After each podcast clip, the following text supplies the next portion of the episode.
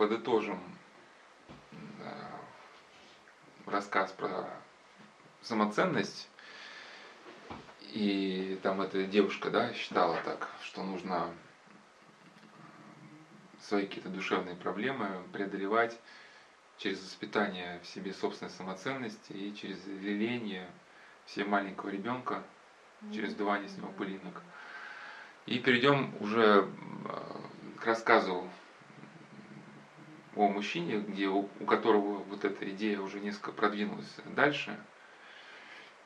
Ну и просто подытожим, да, вот что мы выяснили на прошлой беседе, что ну, акцент на эмоциях, да, что это не решение реальных проблем, не изменение себя, а попытка закрыть какую-то свою псих, ну, психическую травму да, неким эмоциональным состоянием, искусственно сконструированным. Ну и вот эта эмоция, она становится, как мы говорили, да, со временем аддиктивным агентом. То есть есть наркотики, есть ну, химические, да, аддиктивные агенты, алкоголь, наркотики, есть нехимические, там, интернет, гонки и прочее, да. Есть такие вот, соответственно, можно условно э, сказать, что и психологические аддиктивные агенты, когда мы путем какой-то психопрактики, вот ты говорил, випасна, нечто похожее, да, мы нагнетаем себе вот это психоэмоциональное состояние, которое нам позволяет уйти от некомфортного состояния, и на момент этого нагнетания человек испытывает очень легкости, подъема, от него отступает его проблема, как ему казалось, да. Но потом, так как в реальности уже не изменилось, эмоции проходят, человек же есть некие пределы нашего организма, он не может долго быть в гипервозбужденном состоянии, да, и, соответственно, перевозбуждение нервных волокон ведет потом к ну, торможению. Человек возвращается в исходное состояние, но так как там проблем э, решен, решено не было, а причем за, за время, когда он от, оторвался от своей реальной жизни и пребывал в искусственном эмоциональном состоянии, проблемы где-то еще усугубились. Ну, это все замечали, да, там приходишь с работы, вместо того, чтобы почитать, как-то собраться, если там сразу в интернет окунулся, подальше от душевных э, вот этого разлада, да, через три часа, когда возвращаешься снова к себе, вот этот разлад становится еще больше. Ну и маятник раскачивается в том смысле гипервозбуждения депрессии, гипервозбуждение депрессии, да, и возникает опасность, там, как ее называют, циклотемия, да, это вот такие вначале перепады состояния, а потом уже и вообще могут поставить диагноз биполярное расстройство. У меня статистики нету, я просто знаю по, вот, по говорят, что сейчас очень в Москве популярны всякие среди офисных работников вот, э, тренинги, которые основаны как раз на раскачке эмоций. Ну, понятно, что люди сидят в офисе, рутинная работа, одно и то же. А людей ты никого не любишь, да, для тебя коллектив это статистические единицы безликие, с которыми у тебя никаких связей нету, целей жизни нету, кроме денег, да. И тут ходишь в воскресенье на тренинги, и тебе там, в общем, накручивают эмоции, что ты самый уникальный. И ты в понедельник, в общем, приходишь на подъеме. Ну, а чем выше у тебя подъем, тем у тебя меньше адекватного понимания реальности, чем человек ничего, никого кроме себя не видит. Конфликтность нарастает, уже к пятнице мучительная тревожность, да. В воскресенье снова на тренинге, вот динамические имитации по ОШИ там и прочее, прочее. И потом 5-7 лет, и биполярное эффективное расстройство. То есть вот эти, у нас есть какие-то механизмы перехода между эмоциональными состояниями какие-то, ну, но тут они настолько уже расшатываются, да, что потом все с катушек уже слетает. Вот некий пример вот такой глобальный, чтобы было понятно, вот мы еще об Украине поговорим, ни в коем случае никого камни не бросаю, но уж просто как некий факт, да, что вот идея э, эмоционального состояния, которым можно закрыть все дыры, ну, самоценности, да, была использована ну, глобально вот, на Украине, да. То есть есть там, невыплаты там, пенсии, зарплат, ухудшение экономической ситуации, какие-то там проблемы. Но пытается все это гаситься через э, медийное пространство, раскручивание, что мы самые, там, самые, да, что самые уникальные, кругом враги, а мы вот такие все уникальные, никому не, не сдадимся. Мы, ну, То есть, да, мы, мы как бы, э, значит, жизнь все хуже и хуже, но за, за, за, за, зато мы уникальны. Вот. Ну, понятно, что какое-то время, ну, это не может быть вечно. Э, почему все-таки можно назвать эту идею спекулятивной? Даже когда приводится подтверждение этой идеи психологической, да, что нужно воспитывать эти чувства самоценности, даже когда ссылаются э, на какие-то христиан, у которых было осознание ну, какого-то величия, ну, да, вот если там читаем, например, Варснов Великого, он пишет же дерзновенно, что слушай, моих посланий, впрочем, пишу не я, там, а Дух Святой, да, и Варснов Великий, он пророк, в своих ответах они так очень дерзновенно как бы о себе мыслят. Ну, понятно, у них была высота смирения, но за счет чего у них была высота вот этого дерзновенности, да? Что говорит, и не там, как бы смысл такой, не посмей слушаться всего послания, ибо если ты ослушаешься, то, в общем, как бы тебя смерть не настигла. Но понятно, ведь это было не следствием э, психоэмоционального накручивания, а то, что эти два святых, они были реально приобщены к благодати Святого Духа, и не то, что они выдумывали себя, они реально видели вот какие-то уже вот эти духовные логосы, да, причинно-следственные связи. Например, тот человек, который к ним обратился, они реально видели причинно-следственные связи в его жизни, ну и прозревали их и в будущем. И не то, что человеку как бы угрожали, что если нас ослушаешься, ты умрешь. Они просто предупреждали, что вот мы видим, что вот, вот там, там через 200 метров, грубо говоря, на дороге яма. Но если ты хочешь дальше как бы, ну, мчаться, это, конечно, дело твое, но мы тебя предупреждаем, что там яма.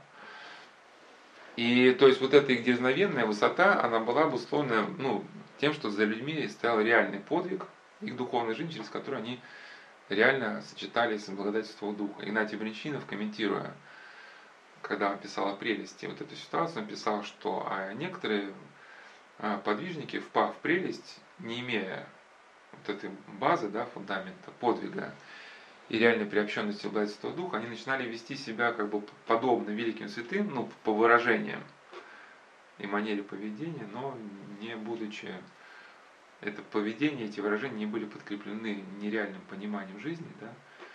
Ну, как есть реальная валюта, да, подкрепленная золотом, так и есть просто напечатанная бумага. То есть, условно можно сказать, что у некоторых людей было ощущение ценности собственной жизни – следствием обращенности к истине, связи с какими-то ценностями, были навыки.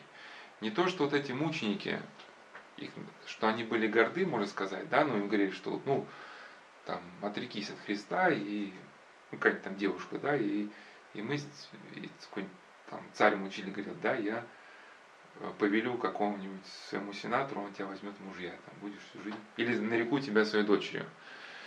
То есть, конечно, вот, например, если взять ситуацию какой-то человек, который уже ну, упал на самое дно, там, да, там, алкоголь, наркотики, когда ему такое предложат, то, конечно, там, отрекусь от Христа, от кого угодно, там, только дайте выпить, да.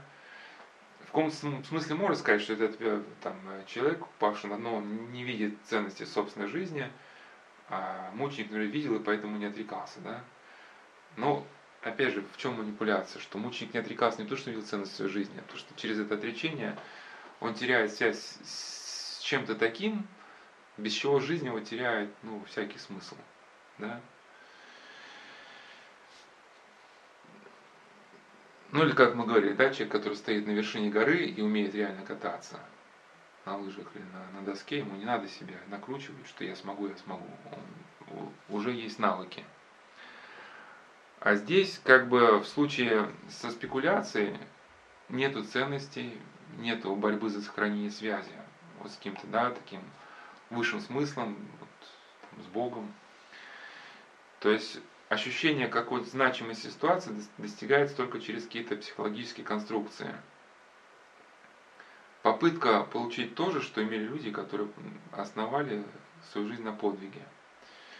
Как, например, известный духовник сказал одному человеку, который в письме к нему обратился, человек вписал в письме, что у него ну, какие-то состояния наподобие, как у одного, там, кажется, у Исаака Сирина, что-то такое. Что духовник ответил, что за писаниями Исаака Сирина стояли реальные подвиги, а за твоими писаниями, да, кроме личных фантазий ничего не стоит. Почему я сказал, что спекулятивное? Потому что в качестве вот такой, в принципе, эгоцентричной позиции, которая возведена ну, в ранг какой-то жизненной философии, почему-то притянуты слова Священного Писания, а, что заповедь да, Христа, что полюби ближнего как самого себя. Ну и различные там психологи говорят, что вначале нужно полюбить себя, а потом, когда мы научимся любить себя, мы полюбим ближнего. Ну, опыт, как мы на прошлом говорили, реальной жизни показывает все-таки сомнительность этой фразы. Когда человек становится нарциссом, ему уже дела нет других. Простите, на самом деле, правильное понимание этой фразы. Ну вот, ну вот, чтобы священное писание вообще в чем принцип понимать священное писание? Что он понимается в полноте и вместе с параллельными местами. Да? У нас есть вполне адекватное параллельное место у апостола Павла, что мужья любите своих жен, как самих себя. И дальше он расшифровывает, потому что никто свою плоть никогда не, не возненавидел. То есть как это к нашей реальной жизни? Можно применить, что мы там не любим, когда ночью кто-то там, например, нам мешает спать. И, соответственно, если мы вот этого не любим, то тогда, если нам захочется эту картину в 2 часа ночи перевесить куда-то, да, и гвоздь бить, то мы не должны как бы вот свое желание ставить в главу угла, да, и этот, вколачивать гвоздь, да, потому что вот, э, мы должны ценить покой этого человека, да, потому что сами, ну, как бы, в каком-то смысле, да, вот, ценим, когда нам дают возможность поспать спокойно. Ну, а где я слышала, что не делай так, как ты не хотел, чтобы Так, ну это то же самое, это то же самое. Ну, поэтому, в принципе-то, вот эта фраза, что ближнего самого себя, она, по сути, должна коррелироваться вот с, с той фразой. Выводить отсюда э, вначале стань нарциссом, да, то это значит жестко выдергивать из контекста саму фразу. А, ну и также надо необходимо, понимать во всей полноте, а как же понимать слова Священного Писания «отвергни себя». Или кто сохранит свою душу, потеряет ее. Ну, понятно, что речь не идет о каком-то мазохизме или самоуничижении. Просто речь идет о том, что мы где-то лелея себя, часто упускаем очень много чего в жизни, да. Например, тот же самый мученик, да, желая, когда он находится под допросом мучителя, они ему дают какие-то зацепки, что мучитель, чтобы начать человеком манипулировать, они начинают там, страхом, да, удовольствием, что мы тебя будем мучить, но мы можем дать тебе вот как бы вот станешь царским сыном, ну и так далее, и так далее. Или, может, конечно, человеку не дают столько благ, например, как в годы да, репрессий 20 века. Просто люди, которые пытались ну, сберечь как-то себя, вот как об этом Арцебушев писал, они начинали какой-то контакт со следствием, в итоге следствие их ставило на крючок какой-то, да, начинало потом им манипулировать, заставляло писать доносы на других. И вот как раз Арцебушев, вот его книга «Милосердие двери», которую мы еще, если Бог даст, успеем сегодня поговорить, он как раз деятельно в этот принцип реализовал, что да, потерять свою душу, чтобы сберечь ее. Он решил для себя, что он ни на кого писать вообще не будет. Что он пойдет до конца, но как бы сохранит чистоту свою совесть. Так и в итоге получилось так, что он получил срок меньше, чем те, кто писали на него донос. И он очень подробно, кстати, приводит, что что человек получит, если он поддастся на уговор следователя и пойдет на сотрудничество. Ты, во-первых, себя расколешь своей совестью, да? Во-вторых, ты с этого не получишь ничего. Ты, когда ты поедешь по этапу на зону, все узнают, что ты всех сдал, и тебе потом с этими людьми жить. И выживешь ты там или нет, это еще вопрос. Да? И вот это всеобщее презрение плюс муки собственной совести, это на одной стороне. И на другой стороне, вот, да, вот даже, можно сказать, что даже срок он получил меньше. А, самоуважение. Вот почему-то, когда речь заходит вот о современной психологии, почему-то совершенно не учитывается вот реальное положение дел. Сейчас об этом не буду много говорить. У нас был цикл лекций «Обращение к полноте», там был раздел 4 про сам, самооценку. Сейчас это очень модное слово самооценка. Почему тоже называется христианская психология, что сразу у всех людей надо выяснить самооценку. Если она такая маленькая, то значит надо всеми силами поднимать. Я даже в этой беседе говорил, приводил диалог мамы с дочкой, который мне показалось довольно странный.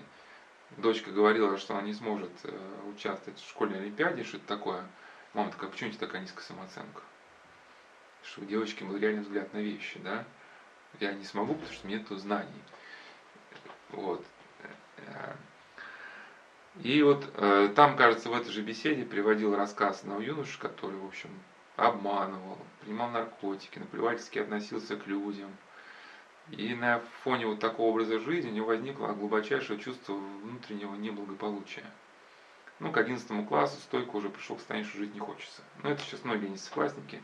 Сейчас просто эта планка, она все молодеет, а молодеет. Жить не хочется все уже в более раннем возрасте. Ну и школьный психолог, увидев, как он понуро шел в школу, вызвал в кабинет, и вот эта, сказать, идея самоценности стала внушать, ну ты же лидер, ты же молодец, ты же у нас такой, значит, так, активист, там, давай, там, так держать, там, вперед. Ну, накрутил ему эмоции, и юноша рассказал, что ему, конечно, хотелось в это все поверить, и он пытался, как бы, вот, ну, так, сказать, гордо выпрямив э, плечи, выкатив грудь, несколько дней походить, но так как реально гниль уже была в душу запущена, да, я привел, потому что взять Ефросинью Кирсановскую, да, стоит тебе один раз как бы поступить против совести, и уже как бы внутренний раскол начинает действовать. Но, соответственно, проблемы они вот вылезли. Если хотя бы человек, то, то есть, э, что происходит, что когда человек начинает греховный образ жизни, жизнь начинает отчуждаться от глубинных основ личности. К чему, кстати, блудный образ жизни способствует в очень немалой мере. Даже если не ссылаться на каких-то духовных авторов, святых отцов. Даже есть совершенно светские авторы, которые пишут о том, что да, вот, нецеломудренного жизни вызывает депрессию. Даже самый-самый безбожный, наверное, психиатр Бруно Бетельхейм, он писал, что э, многие интимные контакты вызывают чувство нарушения идентичности. Да?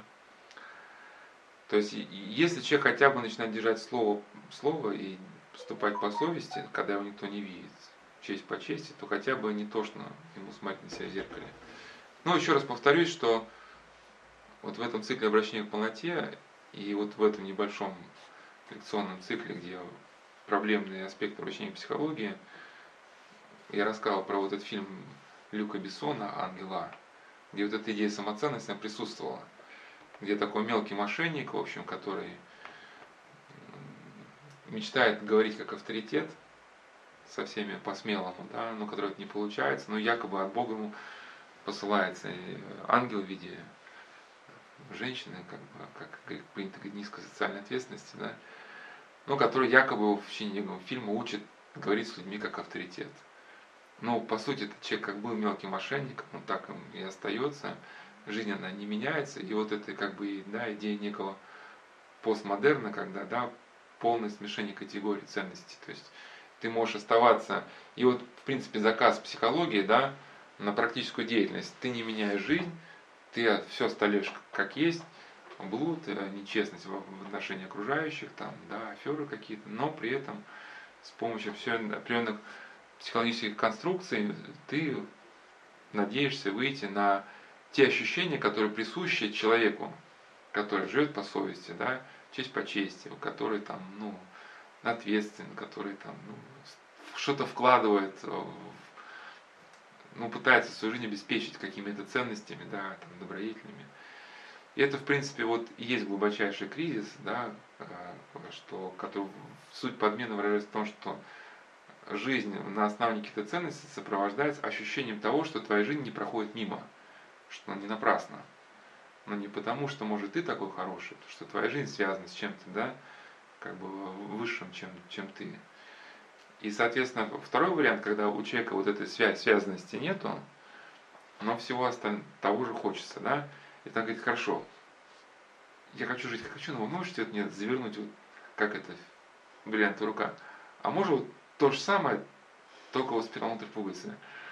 Вот он прочитает рассказ, да, как люди ощущают, что вот, например, да, там они там кому-то помогли, там еще что-то такое, или а, какой-то подвиг был, как Иоанн Крестьянкин, да, что в глубокой старости он говорил, что ему очень хорошо на душе, потому что знает, что он никого не предал, что совесть была спокойна. Человек, который всех предает, он говорит, а, хорошо, а можно вот, вот мне вот то же самое, вот что-нибудь такое, да, придумайте какие-то упражнения. Как еще вообще вот есть у Игнатия Мречинова, есть э, идея пожалеть себя, маленького ребенка в себе, да, вот если некое сопоставление, насколько это не соответствует статическому, что у него что такое вообще, вот есть такая фраза о жалости к себе, что милосердие над собой, это значит осознать свое бедствие и освободиться от, от этого бедствия покаянием. Ну, то есть понятно, да, что человек, не оставший в бедствие, впадает в прелесть, а потом вечно гибнет. И поэтому милостью к себе это когда человек задумается о своем духовном положении и попытается сделать, чтобы ситуацию исправить. А не то, что когда у тебя есть ошибки, эти ошибки замазать с помощью психофармакологии, да. У нас, кстати, вы присутствовали, вот там два года назад был этот цикл про депрессию. Мы рассказали про таблетку от души, что, да, вот мечта будущего, да, и мечта а, трансгуманизма создать а, психофармакологию такого качества, чтобы она избавляла человека от любых тревог, переживаний, несмотря на его самый, сказать, неблагоприятный образ жизни. Да? И, ну а соответственно нам же тревожность, она для чего-то дана Богом. Тревожность нам помогает осознать ошибку, выйти из проблемы. И даже депрессия, конечно, если как вот уныние, если рассматривать, что депрессию как ун, страсть уныния, которая обросла уже соматическими дополнениями, рассматривать, то Иоанн Златоуст говорил силе, что уныние дано Богом человеку, чтобы именно как бы, осознать свой грех да, и преодолеть. Что в состоянии депрессии человек концентрируется на какой-то идее, и депрессия бывает проходит, когда мы что-то для себя поняли, в чем были неправы, и тогда вот как там какая-то связанность у нас внутри восстанавливается, и мы минуем этот период депрессии, как бы депрессия на, на время нам затормозит все другие ощущения, да, типа как в угол ставит, да, там детей, ну подумай над своей жизнью, депрессия тебе все обрубает там, все ощущения там, ну, подумай, подумай. А, и, а тут человек, да, как бы, получается, начинает опирать психофармакологию, либо фармакологию, либо еще что-то, как один психиатр писал, говорит, и я, улыбка наползает на мое лицо, и даже не замечаю, как я становлюсь идиотом. Да? Ну, мы там разбирали. И если сопоставить вот эту идею самоценности вообще с скетическим каким-то да, материалом, то можно привести сочинение Игнатия Бринчинова, э, разговор старца с учеником молитвы Иисусовой, это приводится в первом томе эскетических опытов, и раздел второй прелести. И у него есть э, два вида прелести. Один это прелесть мечтательная, когда человек разгорячает воображение через э, фантазийное создание каких-то картин ну, что он типа видит ангела или Бога и прямо так общается с ними напрямую, да. И наш же мозг, он пластичен очень, да. И, соответственно, мозг начинает подтягиваться под это. Человек приводит в состояние гипервозбуждения и начинает со временем считать это гипервозбуждение, по неопытность за благодатное состояние. И реально сходит с ума. А к этому состоянию потом еще демоны присоединяют свое воздействие некое. Потому что человек с благодатью он не связан, не защищен. Второй вид прелести называется мнением. То есть человек мнит о себе, что он обладает какими-то духовными дарованиями э, или там даром прозрения, или еще чем-то, ну, или своими словами, да, и он, соответственно, начинает себя считать кем-то необыкновенным.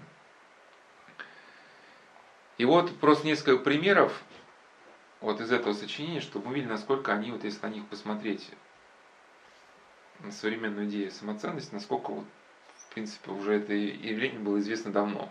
А, вот этот старец, от имени которого а, происходит, ну, который высказывается в этом сочинении, да, он говорил, что случалось ему видеть одного человека, который был э, в прелести. Однажды он беседовал с афонским иеросхимонахом, который был в России, собирая денежные пожертвования. Старец говорил, что когда мы сели в келье, я ощутил от этого иеросхимонаха жар – и старец так тонко завел разговор, чтобы выяснить причину этого жара, он попросил монаха, расскажи мне, вот дай мне наставление молитве, то я тут живу типа в городе, да, ну, в мегаполисе по-современному, да, в суете, здесь нету как бы понимания молитвы, а ты вот живешь на Афоне, ты наверняка знаешь о молитве много. И вот он стал монах рассказывать. И стали говорить, вижу, он в страшном разгорячении, разгорячении, у него разгорячены и кровь, и воображение. Он в самодовольстве, в восторге от себя, в самообольщении, в прелести. И вот, что интересно, кстати, очень похожее состояние было описано в «Братьях Карамазовых» у Мити, если кто внимательно читал. Когда Мите приходила какая-то мысль совершенно бредовая, он приходил в восторг. И писал, Мите всегда приходил с их мыслей в восторг.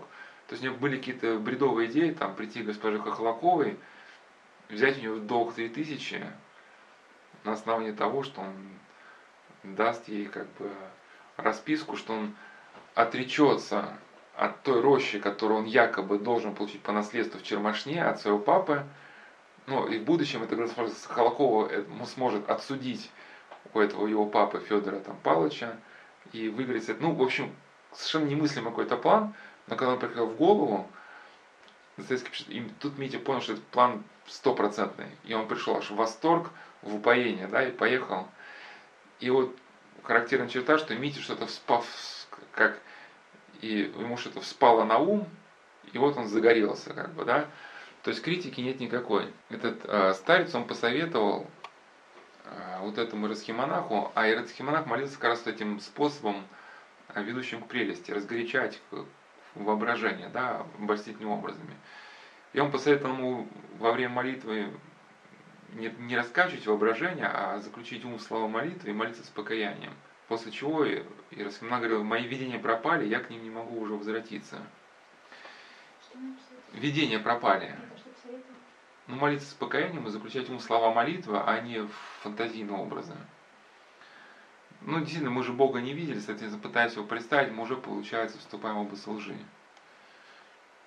Ну, или как и, да, можно представить, как мальчик, которому кажется, что он дерется с там, с бандитами на улице, в своих мечтах там мальчик, он всегда как бы да, побеждает, и реального положения дел как бы нету.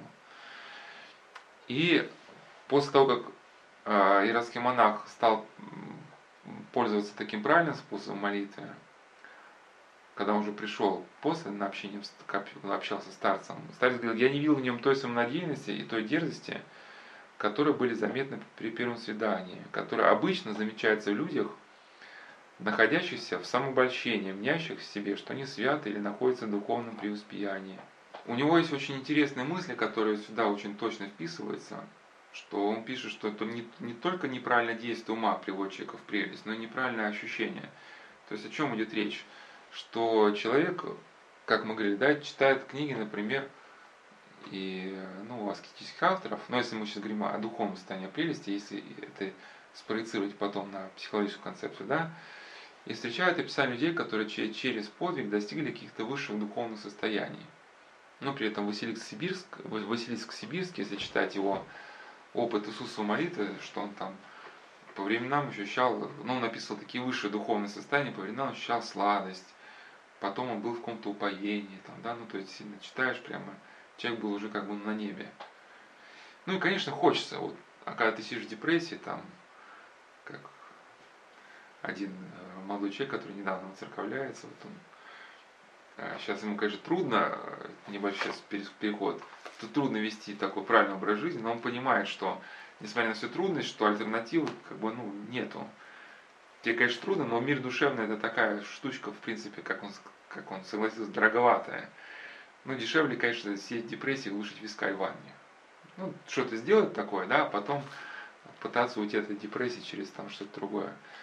Ну, это когда читаешь, что вот как в этой депрессии Василий Сибирский, вот он был как бы, да, на небе, ну, хочется, конечно, но а пути, как у него, у тебя не было. Соответственно, какой быстрый путь? Это подтянуть свой ум, да, и область ощущений, ну, подогнать под это состояние. То есть, иными словами, напрячься, создать какую-то спекулятивную конструкцию. И что интересно, мозг подтягивается, да, как бы, ну, как бы он проявляет здесь свою пластичность и ощущения подтягиваются. Но только, соответственно, если применить к современной жизни, своими словами сказать, что если ты в одном случае закрываешь на что-то глаза, то представьте, ну вы едете там на машине, и вы где-то уже закрыли глаза, но уже ехать-то продолжаете. Значит, где-то вы, куда-то вы едете вы. Да? И уже демон присоединяет к добровольно ослепившему себя человеку какое-то действие, и человек уже входит вообще в измененное состояние сознания. Когда человек читает о состояниях, которые он опытно не познал, но испытать хочет, он пытается представить себе, какие эти, как, как бы у него эти состояния звучали в его душе, и пытается эти состояния сочинить их из самого себя. Да? И, и сердце его пытается эту сладость вкусить, ну, уже вот эту, ну, но так как сердце никогда не переживало этого, то что не жило этим образом жизни, то есть сердце вкушает уже вот некое ложное переживание.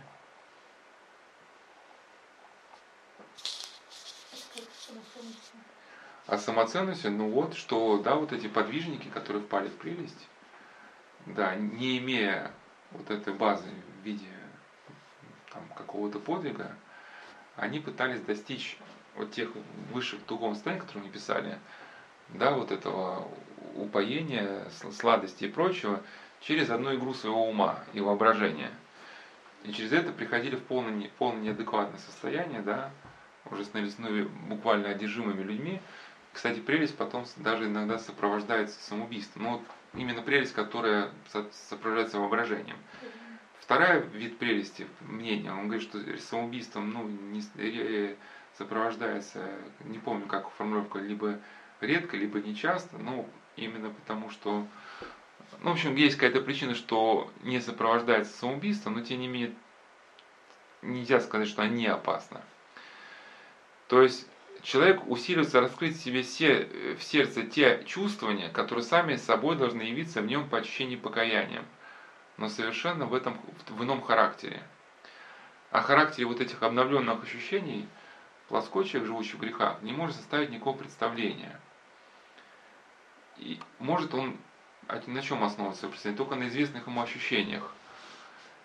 И он усиливается возбуждать в своем сердце любовь к Богу, наслаждение, восторг. Но вместо этого развивает свое падение, вступает в общение с падшим духом.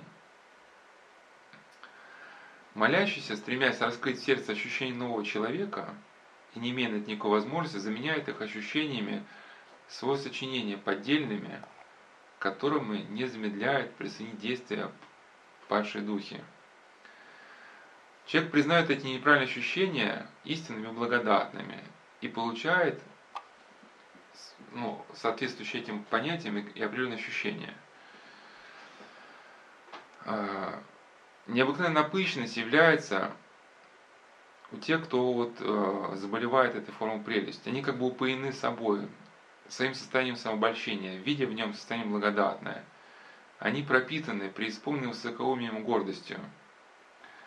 Ну, из такого состояния пишутся книги, да, и вот в этом же э, смысле Игнатий Млечный пишет даже вот э, те слова, которые мы говорили в прошлой там, беседе про преимущество, что покаяние принимается от Бога, от Бога тем, то есть покаяние принимается у тех людей, которые продают все имущество свое, то есть отрекутся от всего, что ложно ему усвоилось мнение. Да, то есть человек как бы обогатился, ему кажется, что он обогатился, хотя он нищий, ему кажется, что он обогатился. А, также вот к этому тщеславию присоединяет свое действие и кровь. То есть это не, не просто даже состояние ума, это еще состояние уже переходит в область какой-то соматики, да, что уже кровь определенным образом начинает а, действовать.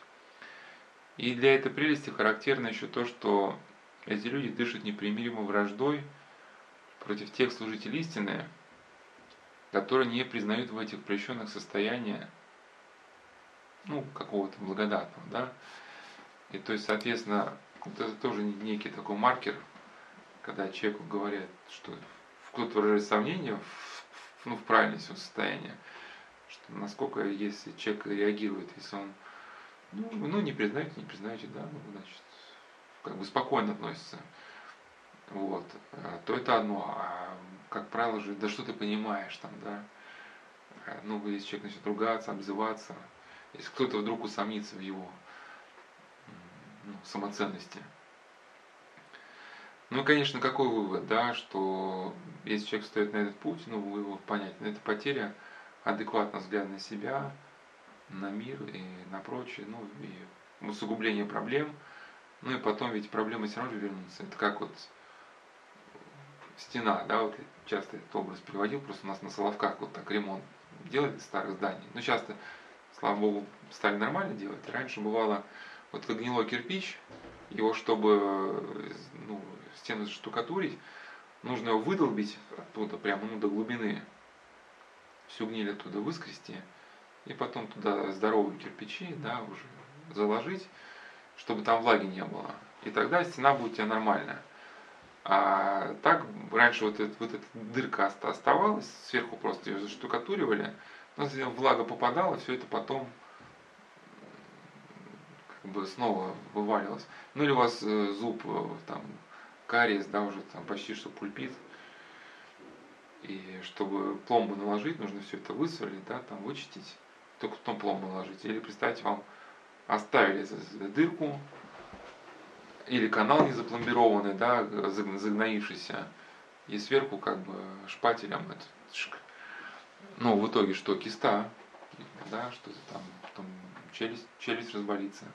То есть эта грязь-то осталась, она будет дальше развиваться, развиваться, потом удаление зуба, либо еще хуже что-то может быть, да, такое.